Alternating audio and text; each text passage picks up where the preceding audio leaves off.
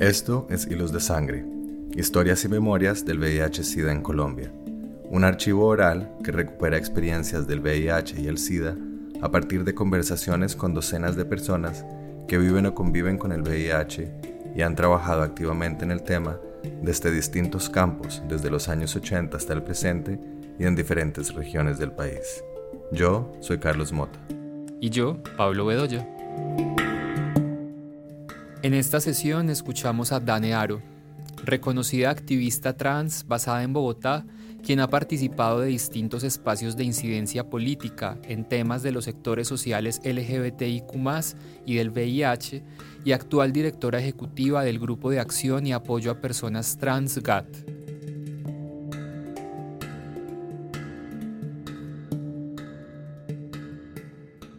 Hola, mi nombre es Danero Belmont, yo soy la directora ejecutiva de la Fundación GAT, un grupo de acción y apoyo a personas trans. Soy activista en temas de género y sexualidad desde hace 14 años. Eh, empecé justamente mi trabajo en razón de una experiencia eh, muy macabra que tuve eh, con los ECOSIEC. Soy sobreviviente a las mal llamadas terapias de conversión. Y eh, digamos como que en medio de ese proceso, eh, una de las estrategias que encontré para poder hacerle frente como a esa violencia que había vivido fue empezar a hacer activismo. Ahí fue cuando eh, realmente de los primeros temas que empecé a trabajar fue temas de VIH, ¿sí? justamente como por unas campañas que se estaban realizando de la primera etapa del proyecto del Fondo Mundial en Colombia. En el que estaban trabajando varias personas eh, que después fui conociendo y me fueron enseñando un montón más también como que era esto del activismo LGBT, eh, que era el activismo en temas de VIH y empezar a hablar como de temas de género y sexualidad de una manera distinta. Eh, he hecho parte de muchas organizaciones en mi trayectoria, grupos universitarios donde justamente hemos abordado el tema del estigma y la discriminación que hay hacia personas que viven o conviven con VIH en la Universidad Distrital con UDES Igual y en la Universidad Nacional con GAETS UN, que son como los grupos más viejitos universitarios. Em, y allí pues también como que abordábamos como diferentes estrategias también para acercar mucho más el tema em, del conocimiento, eh, sobre todo como en temas juveniles. Eh, a partir de eso también empecé a vincularme con la red de jóvenes positivos en Colombia. Eh,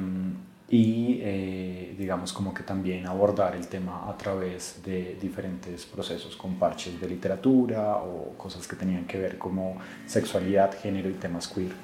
eh, donde siempre estaba atravesado el tema de VIH. El CAP es una organización social de base comunitaria que nació en el año 2008 eh, y empezó a crear en el Centro Comunitario LGBT, que era como la primera casa abierta a la sexualidad en Bogotá. Eh, en ese espacio había un saloncito que se llamaba La Playa, donde empezamos a reunirnos como personas con experiencias de vida trans. Eh, y allí, digamos, como que con el tiempo, pues empezamos a notar que no era solamente un grupo de apoyo lo que necesitábamos, que era un grupo de apoyo trans, sino también hacer acciones para transformar la cultura y que todos los espacios fueran seguros y no solamente ese rincón en esta casa. El GAT se escribe por eso con dos A, Grupo de Acción y Apoyo a Personas Trans. Em, y con el tiempo se ha ido formando como una organización en la que pues, se trabaja por el bienestar y la calidad de vida de las personas trans a partir de unos grupos de apoyo, como históricamente los veníamos trabajando, pero también eh, generamos una segunda estrategia que es una estrategia psicosocial en la que le apostamos justamente a transformar la cultura a través de herramientas pedagógicas. Y una tercera que tiene que ver con eh, incidencia política, porque pues todo esto también está muy vinculado. Eh, y a partir de eso, pues con unas áreas de incidencia política, eh, jurídica, como acompañamiento de casos de personas trans en muchos temas, muchos realmente tienen que ver con temas de salud em,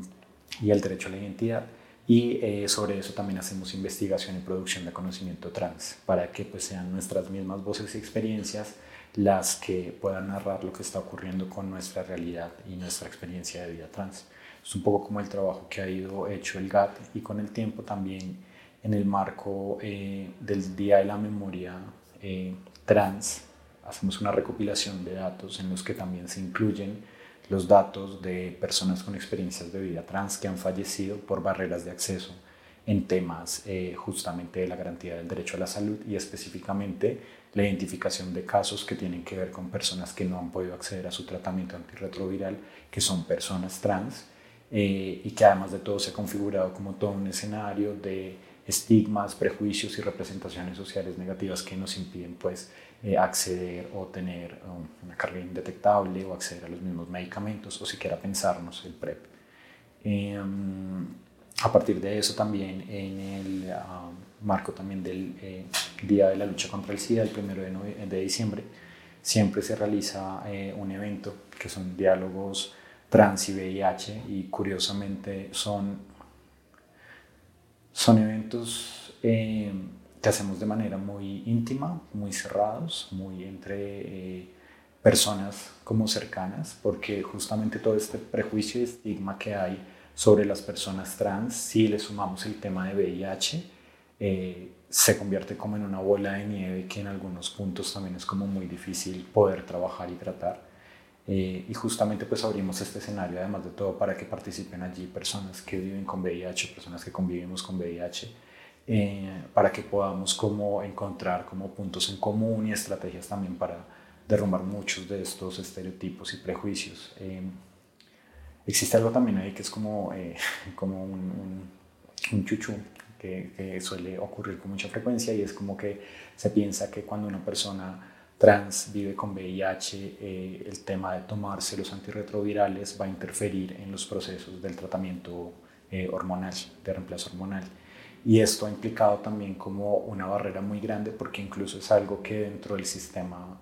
médico todavía sigue ocurriendo. Entonces, como que muchas personas trans prefieren a veces también justo por este prejuicio evitar tomarse las pepas por continuar con su tratamiento antirretroviral eh, por, eh, de reemplazo hormonal. Entonces como que eso genera siempre que pues el tema de nuestra salud sea un tema que toca tomar como con mucho detalle y muchas pinzas porque pues también las particularidades y el mismo acceso a la información pues ha, estado atravesada también por una mirada muy cis de qué es vivir con VIH. Casi siempre las personas como que se imaginan y piensan como una persona que vive con VIH, como un hombre cis gay, y nunca se les atraviesa que pues gran parte también de la población que compone las personas que viven con VIH pues son personas, mujeres trans. Eh, eh, y esto como que también repercute mucho sobre otro tipo de estigmas y prejuicios. Es como, como que hay un, también un tema que se ha discutido y que se ha dialogado justamente en estos espacios, que es hablar como de los procesos de condonización o el tema del prejuicio también asociado justamente a las identidades trans con el tema de VIH, que pues en Colombia hemos notado que se ha ido como distando un poco,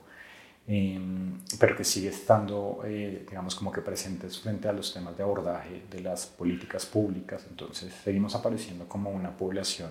clave a la que hay que responderle junto a la HCH, junto a la TS, que son trabajadoras sexuales, y mm, como a otras poblaciones, pero como también encontramos muchas personas trans que trabajan en el tema directamente de VIH, porque suele ser una carga también de un estigma adicional al de ya ser una persona trans. Em, en la historia como del activismo trans hay algunas personas como que se han puesto también como la camiseta de, poder hacer visibles como estas dos partes e historias. Eh, una de ellas fue Laura Weinstein, que era la exdirectora de la Fundación GAT. Eh, y pues ella siempre como que encontró como una forma de poder establecer un vínculo entre la garantía del derecho a la identidad, por ejemplo, y los temas de VIH. Eh, a partir de eso, desde hace más o menos unos cuatro o cinco años, se han hecho como unos proyectos para apoyar la cedulación o la posibilidad de que las personas trans podamos corregir nuestro nombre y hacer eh, la corrección del, del, componente de sexo en nuestra cédula, porque eh, encontramos que una de las principales barreras también para acceder al sistema de salud era justamente que no nos sentíamos cómodas con la identidad que aparecía registrada allí. Entonces, estas barreras de acceso en temas de salud, como que no reconozca nuestro nombre, nos llamen por los pronombres equivocados o incluso la persona médica que está allí tenga todos estos prejuicios hacia personas trans sumados a que nuestros documentos pues no nos ayudaban. Em, fue una de las estrategias como que se lanzó allí con los últimos procesos del Fondo Mundial que pues posibilitaron que más personas trans pudieran cedularse y asimismo garantizar eh, por ese lado como el tema del derecho a la salud que implicaba pues poder acompañarles en temas de cambio de nombre y registro también en sus eh, EPS e o donde estuviesen registradas. Y eh, también apoyar un poco como el tema de la difusión en temas de salud sexual y reproductiva, porque pues hablar de VIH no es solamente como hablar del virus como tal, sino es todo un contexto el que hay que poner ahí también como en debate unas prácticas de las que hay que hablar, eh, más allá de simplemente como hacer el ABC del VIH.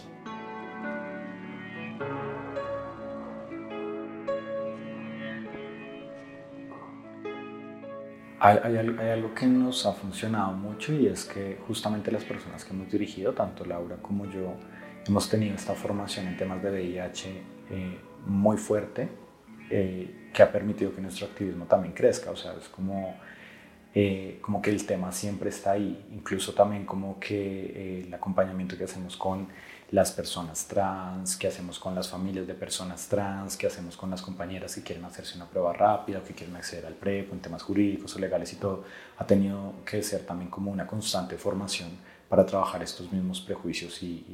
y, construirlos. Entonces como que se nos ha hecho eh, de cierta manera como un tema principal, ¿sí? en muchos de los proyectos incluso que trabajamos es como hablar, por ejemplo, de personas transmigrantes y VIH. ¿sí? Es como así el proyecto solamente hable sobre personas transmigrantes, pero reconocemos que hay unas situaciones muy particulares que implica eh, el reconocimiento de estas barreras de acceso para personas que, que viven o conviven con VIH.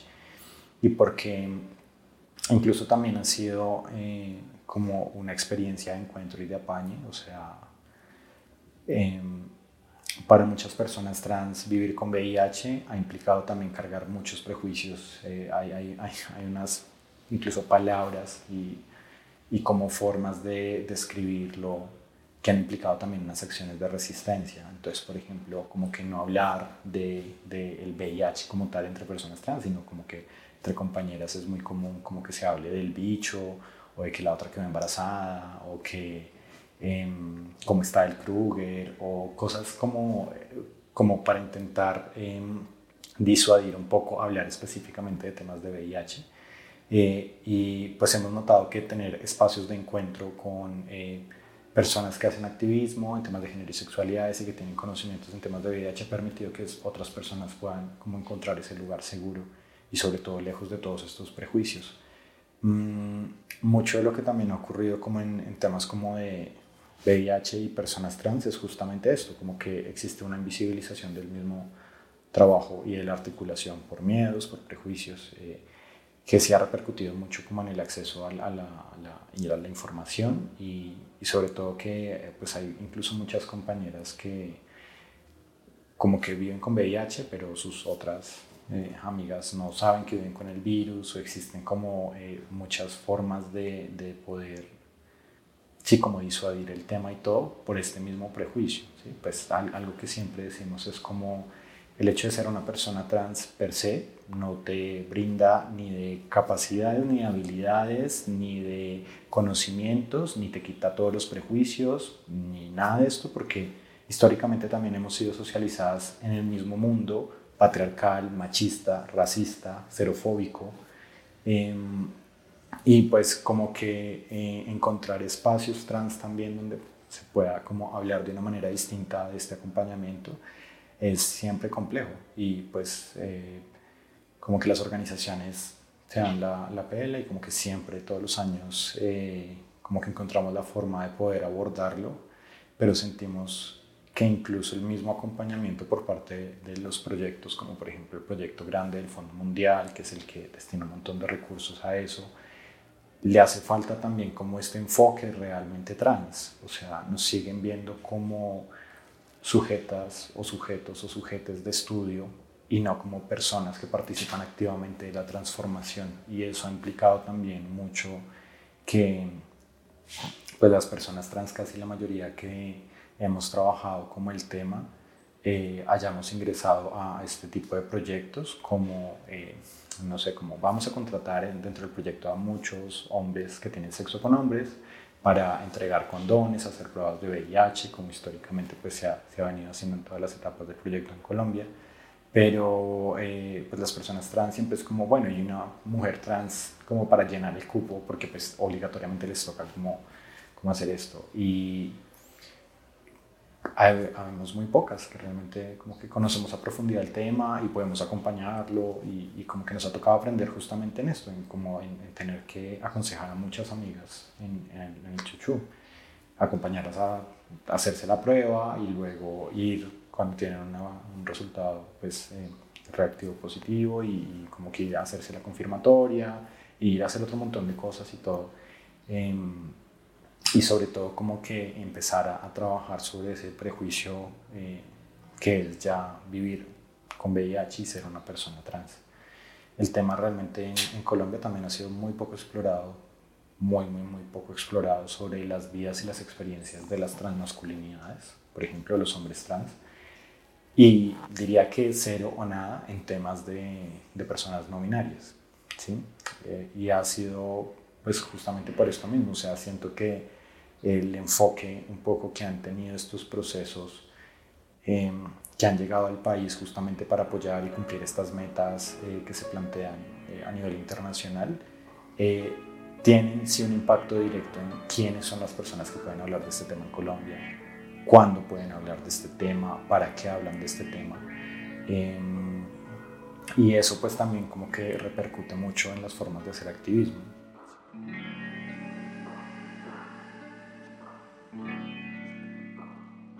Yo creo que esa última forma de abordar la pregunta sería la más apropiada porque no, no siento que haya como una relación directa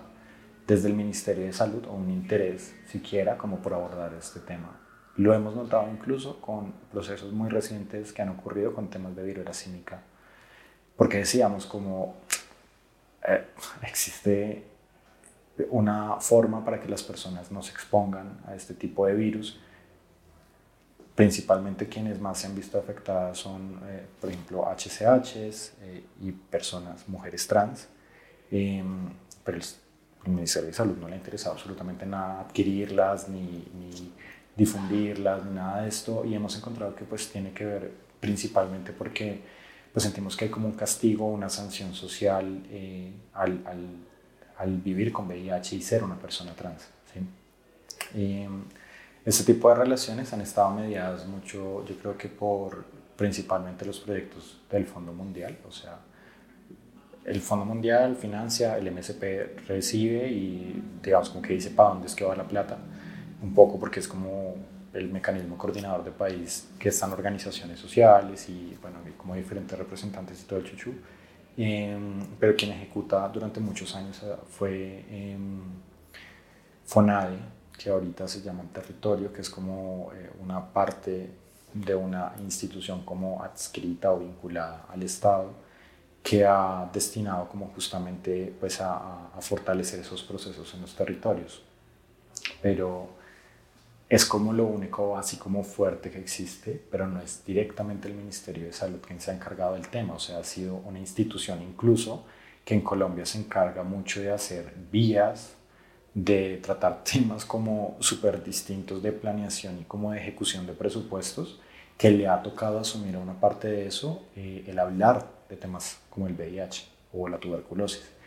Y mm, eso implicado también como esta misma barrera, porque obviamente también como que si tú te lo empiezas a pensar desde un enfoque de salud, de la garantía del derecho a la salud,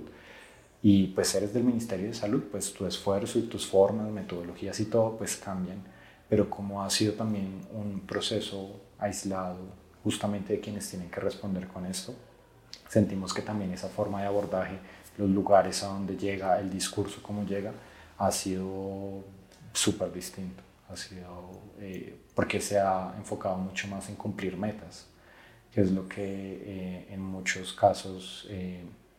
ocurrió en Colombia y fue como que muchas organizaciones y personas que hacíamos activismo si trabajábamos el tema de VIH era porque ellos nos pagaban, entonces nos entregaban, eh, nos, nos, daban plata como para seguir haciendo nuestro activismo, para entregar condones y hacer pruebas de VIH. Mm, yo estuve muchos años haciendo eso,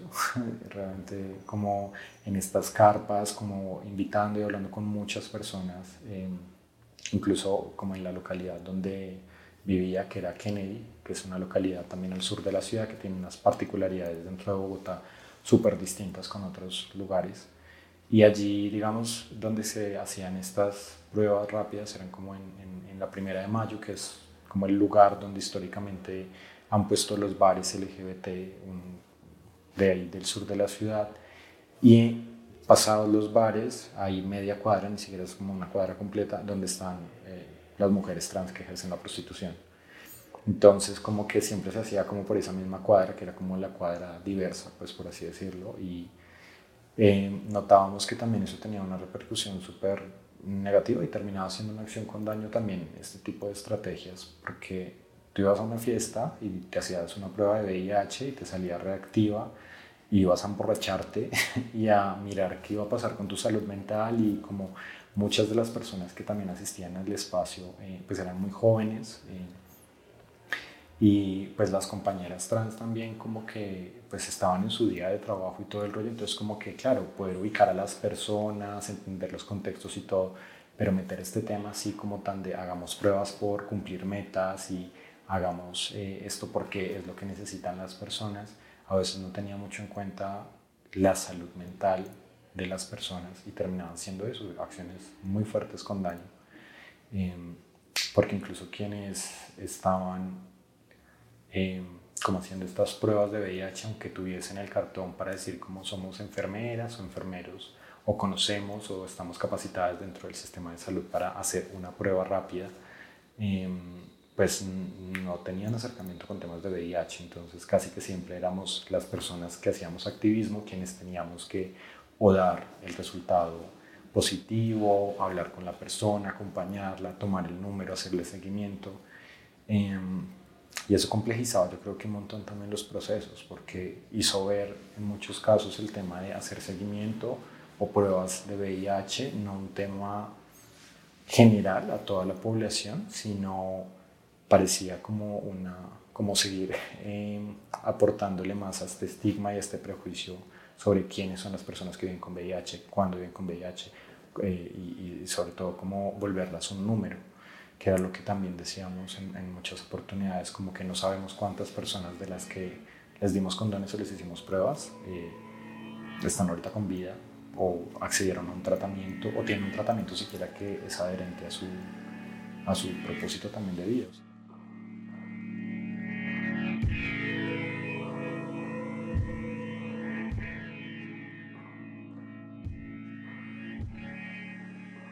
Nos ha tocado en muchos casos, sí, literalmente enseñarnos entre nosotras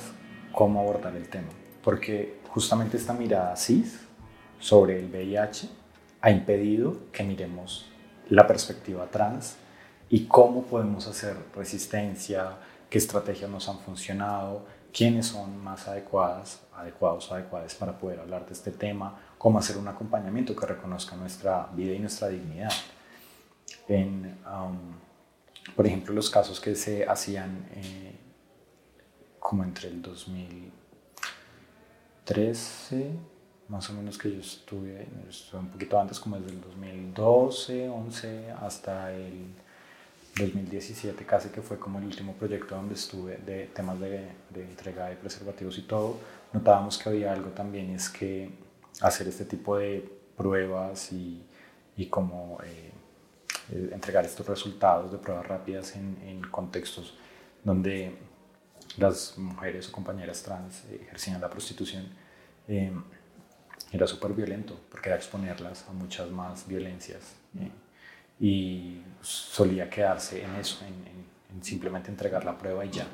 Entonces notamos que se fue generando fue una resistencia a este tipo de procesos que invadían los lugares donde viven muchas personas trans.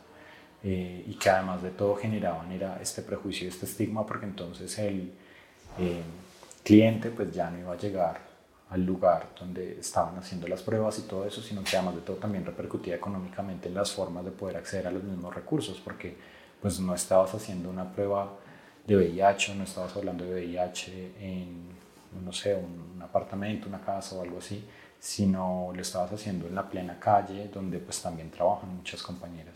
Entonces como que también eso lo que hacía era como generar muchas resistencias, en, muchos lugares pasó eso. Em, y sobre todo como que eh, esta barrera de salud, cuando no hay una institución que se ha encargado de generar un bienestar para las personas trans, suele ser también una carrera contra el tiempo para muchas de nosotras y es como recibir un resultado positivo reactivo en muchos casos. Ha implicado tener que someternos a muchas violencias para siquiera poder tener el primer día para tomarte una pepa. Mm, porque todo el sistema está condicionado para justamente eh, pues no reconocer tu identidad, o sea, tu nombre identitario, la forma como tú te sientes, tu experiencia de vida nunca ha sido como importante en estos ni sistemas de información ni cómo se aborda la salud en Colombia. Entonces, eh, incluso también cómo puedes acceder al mismo eh, sistema de salud. Muchas personas trans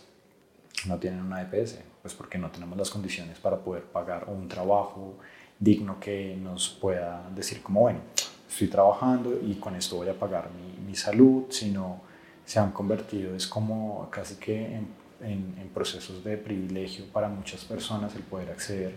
Y aunque en Colombia existe el CISBEN y existe una posibilidad para que las personas puedan acceder y puedan ser subsidiadas, eh, para muchas personas trans no ha sido sencillo porque el lugar donde tú vives, que es, generalmente son pagadiarios,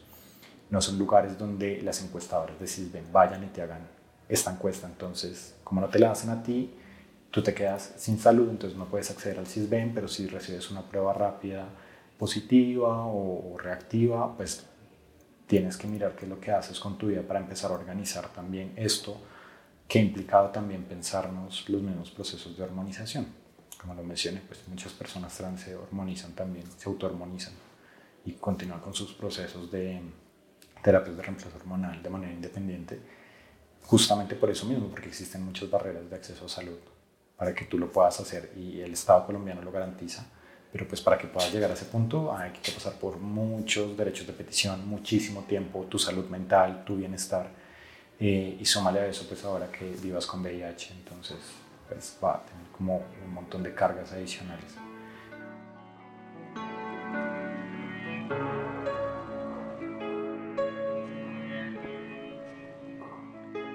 Yo creo que en, en, términos como de la ruralidad ha, ha, ocurrido algo y es que allí manda como la ley del prejuicio. O sea, es, es mucho más complejo porque hemos sentido que entrar a abordar temas de, ni siquiera temas trans, de salud en general, eh, implican pasar por muchos, eh, sí, como muchas barreras. Eh, desde la fundación nosotros trabajamos actualmente con 12 territorios en Colombia. la fundación no solo trabaja en Bogotá, sino que se ha encargado de, de poder generar lazos con organizaciones sociales en otros territorios. Mm, ¿Por qué? Pues porque no nos gusta esto como de generarse desde la misma organización como en muchos lugares, es como una cosa muy colonial. Eh, la apostamos más como a, aportarle y a formar y a, y a, nutrir también, tanto de allá para acá como de aquí para allá, los procesos entre organizaciones trans. Y en temas de VIH yo creo que ha sido como una estrategia como común. Sí, casi que todas tenemos que aprender cómo abordarlo, cómo tratarlo, cómo acceder eh, y ha posibilitado un poco como que en estas zonas más periféricas o que en el Estado no hace presencia, yo sé que decirlo también, el Estado colombiano no hace presencia en muchos territorios de Colombia, eh, eh, como que tengan estas herramientas para pues empezar a abordarlo de una manera distinta. Eh, sentimos que mucho de eso también ha tenido que ver con quitar este prejuicio que llegó como sobre los 80s y 90s a Colombia, sobre quien vivía con VIH, tenía como una sentencia de muerte ya,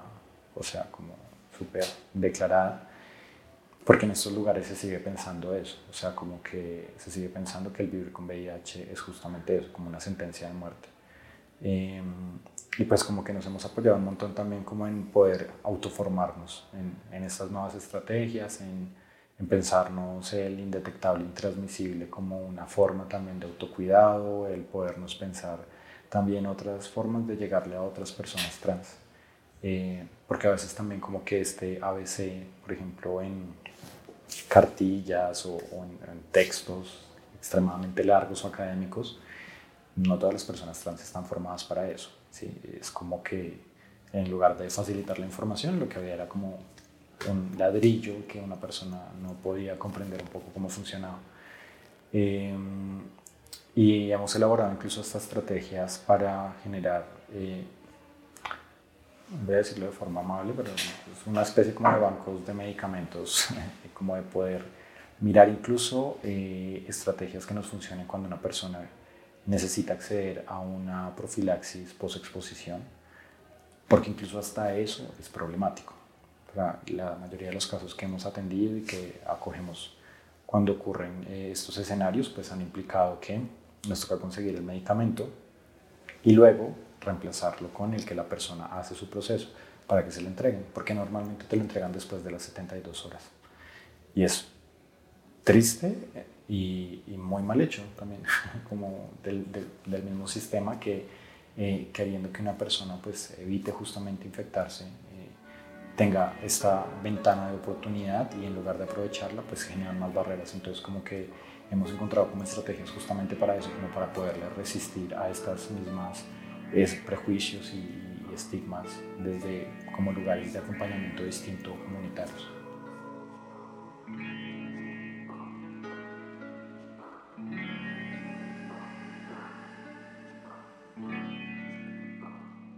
Yo creo que con los años ha, digamos, como que ha, venido ocurriendo algo y es como una preocupación dentro de la organización sobre las formas de abordar en medios de comunicación el tema, eh, no solamente de VIH, sino en general de las personas trans, o sea, se sigue hablando en algunos lugares de los trans, desconociendo que existen otro tipo de corporalidades, eh, cuando fallece una persona trans en algunos medios, eh, como que ah, publican el nombre jurídico de la persona y no su nombre identitario, entonces hay un proceso de revictimización em, y como que mm, a partir de como un proceso más autónomo, o sea, como interno de comunicaciones, pues hemos como acompañado es como a los, las y les periodistas a que conozcan un poco más del tema, ¿sí? Mm, por ejemplo, en GAT no hablamos tanto de personas transexuales, transgénero, travestis, sino hablamos más del concepto de experiencias de vida trans, que fue un concepto que creamos justamente porque pues, reconocemos que las personas trans no todas transitan de la misma manera, no todas buscan los mismos tipos de tránsito, no todas tienen las mismas posibilidades, ni ocurren a los mismos momentos, porque pues también trabajamos con infancias trans y personas ya de la tercera edad que son personas trans. Entonces como que este término nos ha ayudado un montón y pues hemos hecho que varios medios de comunicación y como en la escena cultural todo, incluso otras organizaciones empiecen a copiar como estas formas de abordaje del mismo conocimiento trans, que era lo que mencionaba, o sea, es súper importante que podamos reconocer que las personas trans también sabemos cómo son nuestras experiencias y somos expertas en nuestro tema, y no todas, las que hacen claramente.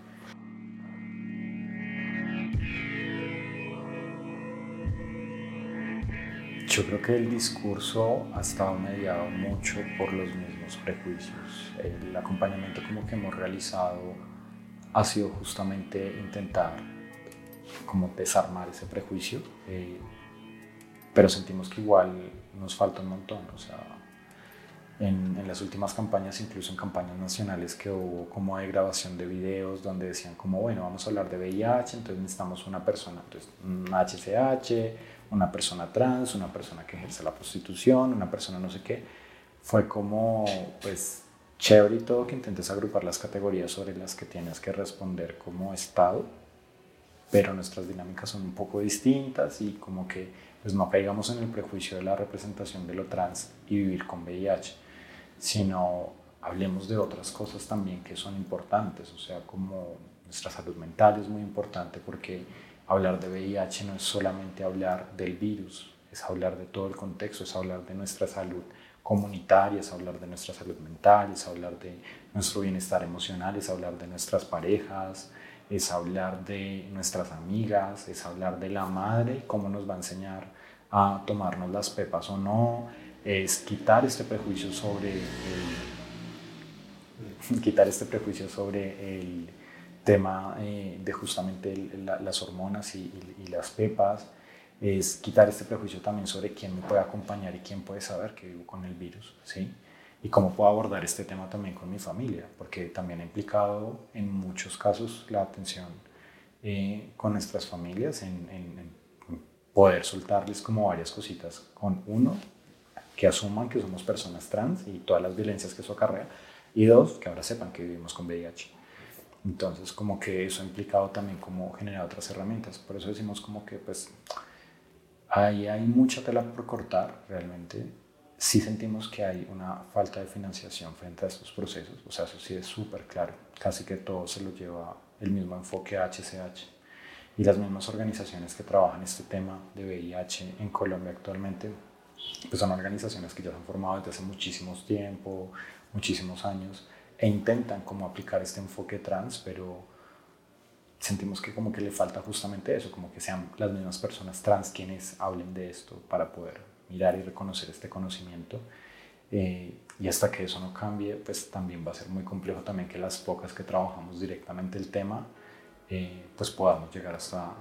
hasta los lugares donde nos pensamos que realmente sí funciona la estrategia.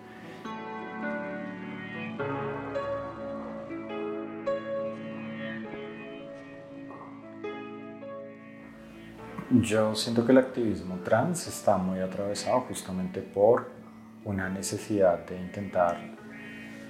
como responder a toda la violencia de una manera distinta. ¿sí? Eh, y justamente los escenarios de arte, eh, sus múltiples particularidades, han posibilitado eso, que seamos las mismas personas trans quienes narremos nuestra historia. Eh, han habido, yo creo que cualquier cantidad de exposiciones de, de, personas trans hablando del tema de VIH, de personas trans que han sido pospenadas o que están en las cárceles hablando del mismo tema. Eh, desde la fundación hemos encontrado, y particularmente como por mi experiencia de trabajo eh, durante los últimos dos años y medio, pues nos hemos enfocado un poco más en el tema de la literatura, en cómo en poder contar eh, de manera distinta esto, en poder también darnos herramientas a las personas trans para que podamos construir estas formas de arte y escritura que funcionan también como una parte sanadora, o sea, como poder hablar de este tema que no hablamos con nuestras familias, que no hablamos con nuestras amigas, que no hablamos, sino que lo podemos escribir y dejar allí y ponerle un seudónimo, otro nombre u otra cosa y, y, dejarlo allí, pero poderlo sacar.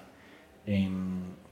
y desde allí como que hemos encontrado como en en diferentes textos, eh, en el marco del Día de la Memoria Trans, eh, incluso eh, hay un cuento que hicimos y en este cuento una de las historias justamente habla de una persona que vive con VIH, una persona trans y todo que abiertamente lo dice. En Colombia no hay muchos referentes trans que abiertamente digan que viven con VIH. Eso también como que es importante decirlo, porque justamente estos prejuicios que hay asociados a nuestras vidas, a nuestro trabajo, a es muy difícil para una persona trans, una mujer trans que trabaja en la prostitución decir abiertamente que vive con VIH. Sí, entonces como que suele ser como el secreto a voces, como lo que no, lo que no se nombra, la que está embarazada ya y como el resto de las, de las personas como que sigan sus vidas. Mm, de los procesos artísticos yo siento que han posibilitado algo y es como poder generar en algunos lugares escenarios en los que muchas personas trans podemos hablar del tema sin necesidad de asumir que vivimos con el virus, sino hablando del prejuicio, el estigma, cómo encadenarlo ahí. Y eso quizás nos han funcionado mucho dentro de la misma organización. Eh, incluso también las formas en las que nos nombramos,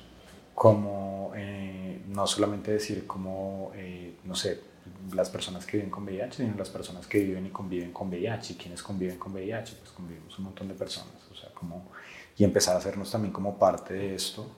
eh, desde un lugar distinto para que pues otras personas también se animen a, si quieren contar su historia y tener apoyo y empezar a hacer activismo desde allí. Sí creemos que falta un montón para justamente esto, o sea, como lo hemos pensado en varias oportunidades, como escuelas de activismo trans, eh, para enseñarle a nuevas generaciones también como herramientas y que tengan allí todo eso. Y que pues una de las partes también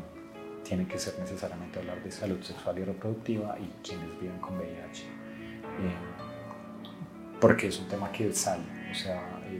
yo creo que las partes fundamentales del activismo trans porque es muy recurrente.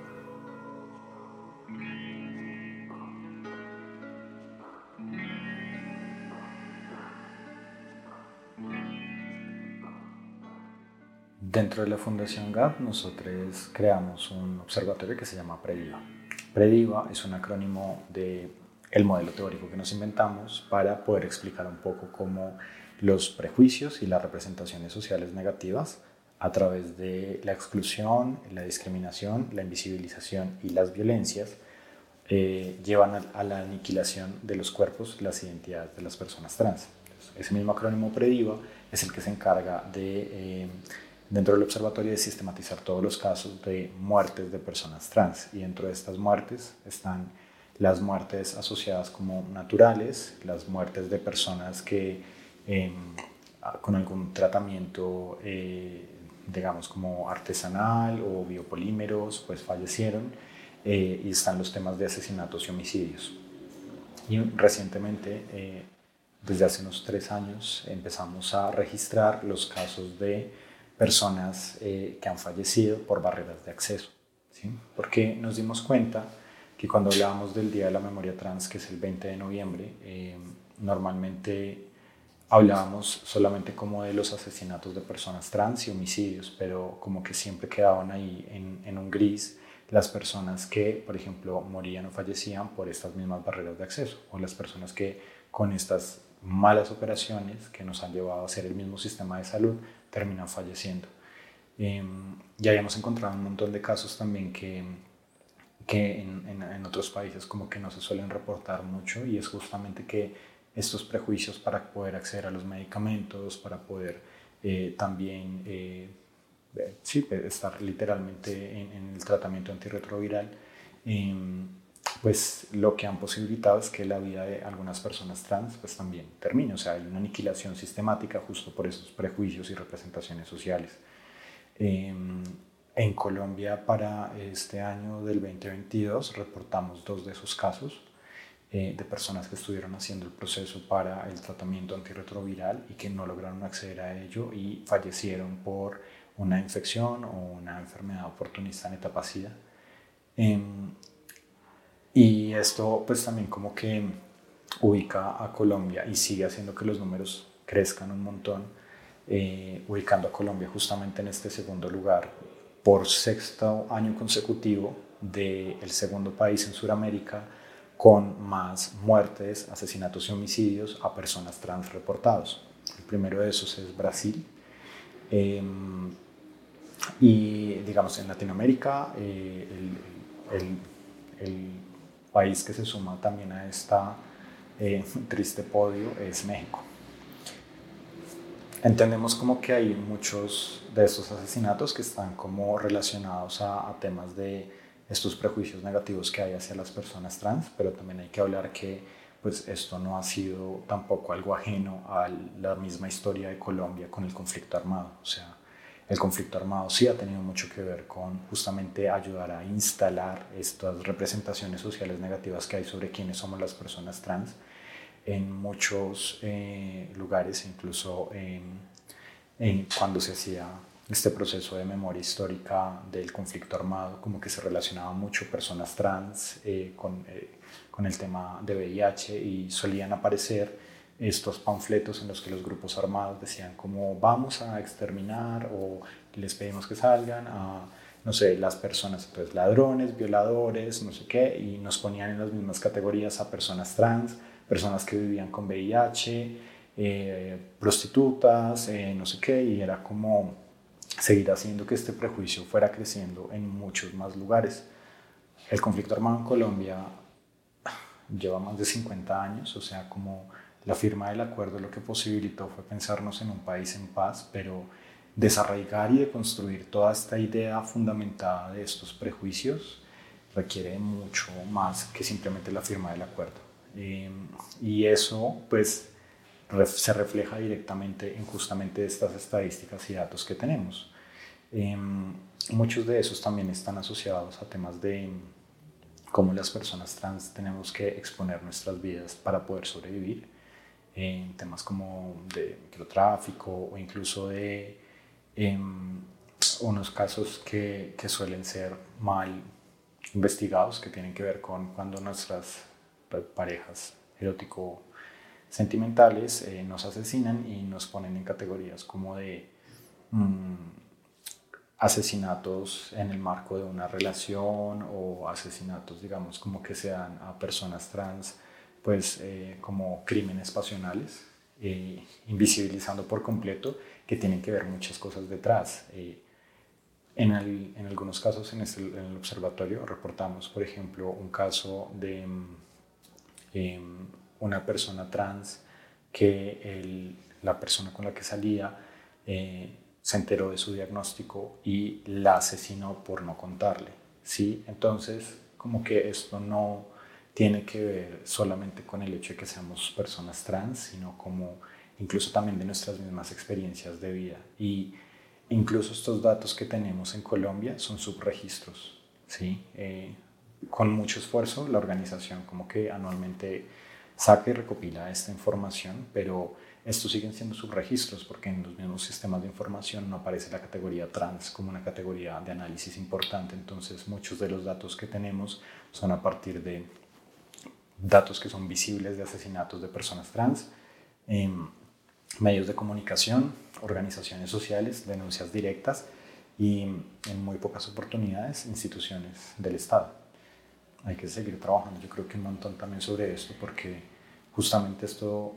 eh, cuando hablamos de que los prejuicios realmente aniquilan la vida de las personas trans, pues no solamente como la aniquilación simbólica, sino la aniquilación material y física de nuestros cuerpos. Y sobre eso hay que seguir trabajando un montón.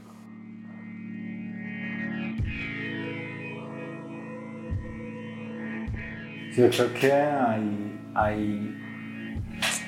hay como una estrategia que nos hemos planteado un montón y es como garantizar el derecho a la identidad de personas trans. O sea, esto es súper fundamental porque el derecho a la identidad funciona en muchos países como una llave de acceso a otros derechos, al trabajo, a la salud, a, la educación. Eh, y aportarle a eso, por eso era que decía como Laura se la pensó también como súper bien, porque era aportarle a eso era también aportarle a quitar estas otras barreras de acceso en temas de salud y más adelante ya cuando una persona trans pues esté afiliada a un sistema de salud y, pueda decir como yo quiero acceder a, una estrategia PrEP. No al medicamento, porque el medicamento es como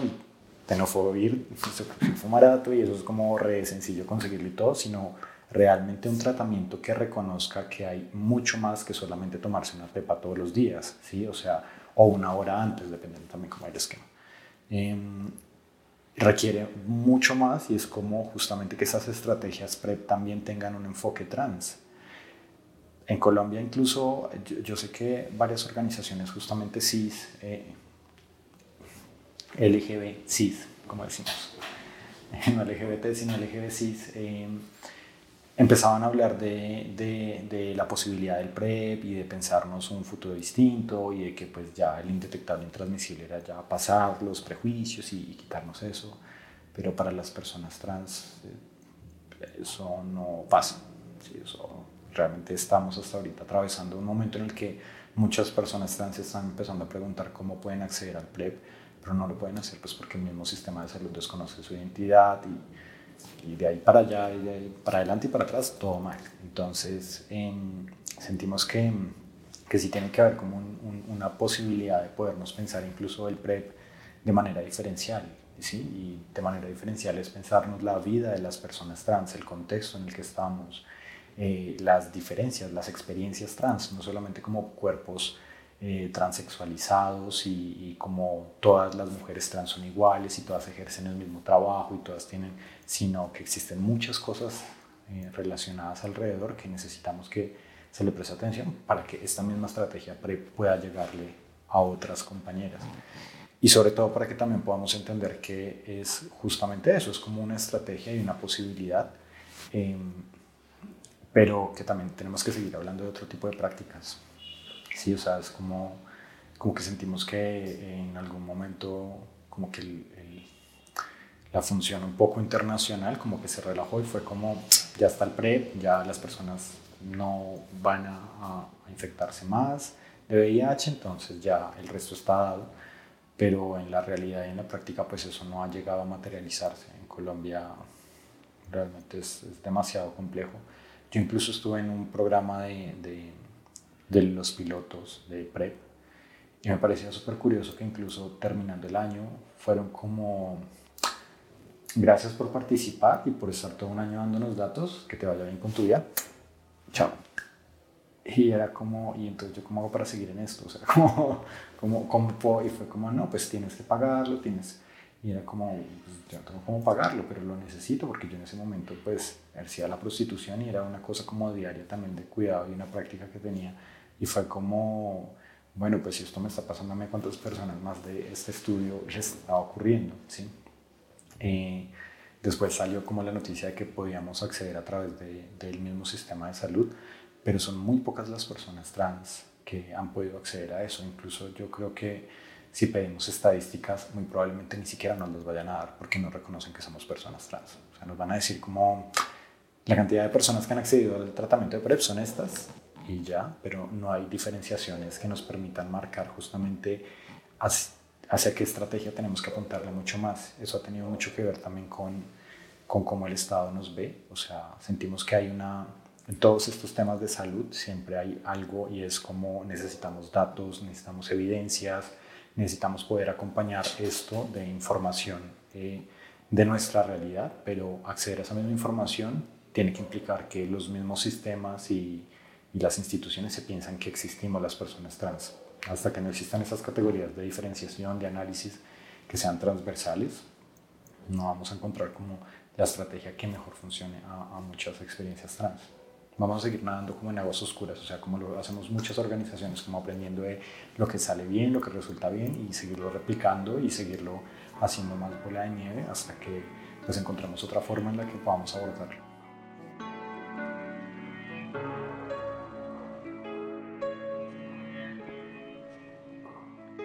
Yo creo que hay algo como, como súper importante que, que siento que tiene que seguir habiendo y es una posibilidad de seguir formando a más personas en temas de, de VIH. O sea, como lo que a mí me, me formó como activista en defensa de derechos humanos no fue ni siquiera aprender, no sé, como los derechos de Yakarta o, tener como en la cabeza como cuántos derechos humanos existen o cosas por el estilo, sino fue justamente empezar a hacer trabajo comunitario y acompañarlo de temas eh, justamente de salud sexual y reproductiva. Siento que eso fue una puerta súper linda porque me permitió conocer como otro tipo de experiencias y empezar a trasladar eso a otros lugares. Siento que eso no se puede perder del foco, o sea, como que hay que seguir formando a más personas, eh, incluso si no son personas de los sectores sociales LGBT, sino personas en general. Eh, un pequeño énfasis en personas trans, sí estaría chévere, estaría chévere. Pero sí, formar personas en, en temas de VIH de una manera responsable y todo, porque siento que eh, hay un bache generacional súper grande que en unos años lo vamos a ver en Colombia y es em, que quienes más han abordado el tema, quienes más eh, hacen activismo y todo, pues somos personas que también ya estamos creciendo, ya estamos pasando a otras generaciones y pues tenemos que aportar también como en todo este conocimiento y toda esta memoria y me encanta por eso esta estrategia para que esto le llegue a otras personas y no lleguen eh, como desde cero, sino que aprendan también que esas herramientas existen, han existido y, y que se pueden seguir construyendo. Y eso es súper, súper, súper importante. Hay una persona que le ha apostado mucho a eso, que era justamente Eduardo Hernández. Eh, él falleció el año pasado, en septiembre, pero yo creo que era una de las personas como más más tesas en temas de VIH que había. O sea, era, era demasiado, demasiado grande y, y tenía incluso como una, una forma de, de, de, enseñarte a hacer activismo y era esto, como humanizar también como las experiencias. Entonces, como empezar a dejar de ver el tema de VIH como el virus, ¿sí? sino más bien también como algo que acompaña a las personas. ¿sí? y algo que necesitaba atención y que necesitaba como una respuesta. Y creo que eso ayudó a una generación de muchas personas, como yo, porque él estuvo metido en, la formación de muchas personas del activismo, de los grupos universitarios y juveniles durante mucho tiempo. Eh, y posibilitó justamente eso, que muchas generaciones de activistas, que pues, estamos casi como contemporáneas, eh, pues tuvieran esa misma información y acceso.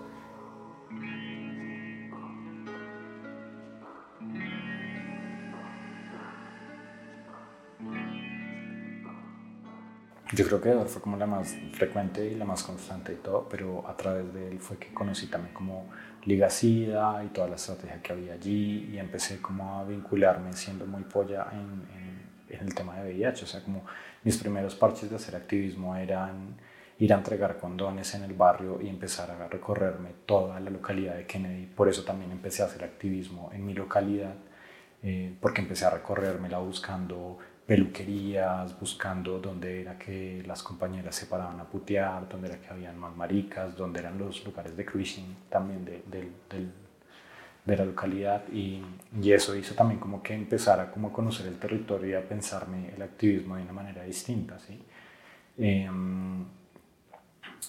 y, y, siento que eso también pues, posibilitó que empezara a conocer a otras generaciones de otras personas que estaban empezando a hablar de, de, de VIH desde otros lugares. Eh, la, la, estrategia yo creo que más funciona es esa, es como, como poder encantar a más personas sobre este tema, incluso, sí, o sea, personas que convivimos con VIH. Sí, o sea, yo creo que ha sido como, ha sido curioso porque llegó a incluso muchos espacios y como he hablado tanto tiempo de esto, las personas todo el tiempo tienen este prejuicio de que yo vivo con VIH para mí no ha implicado como esta carga y todo, porque he aprendido también a visibilizar de una manera distinta esto. Y ha permitido incluso que otras personas que viven con el virus puedan tener la confianza para hablarlo. Y siento que tenemos que llegar a ese punto. O sea, como el punto en el que a las personas que no vivimos con VIH y quienes viven no nos tenga que ser algo eh, de tanta importancia más allá del tema de salud, acompañamiento y todo, sino eh, como quitarnos este prejuicio justamente y que incluso como si somos señalados de que vivimos con VIH, pues decir como, como con orgullo y explicarlo también, como por qué sí o por qué no, o por qué tendría yo que explicarle a otras personas esto, sí.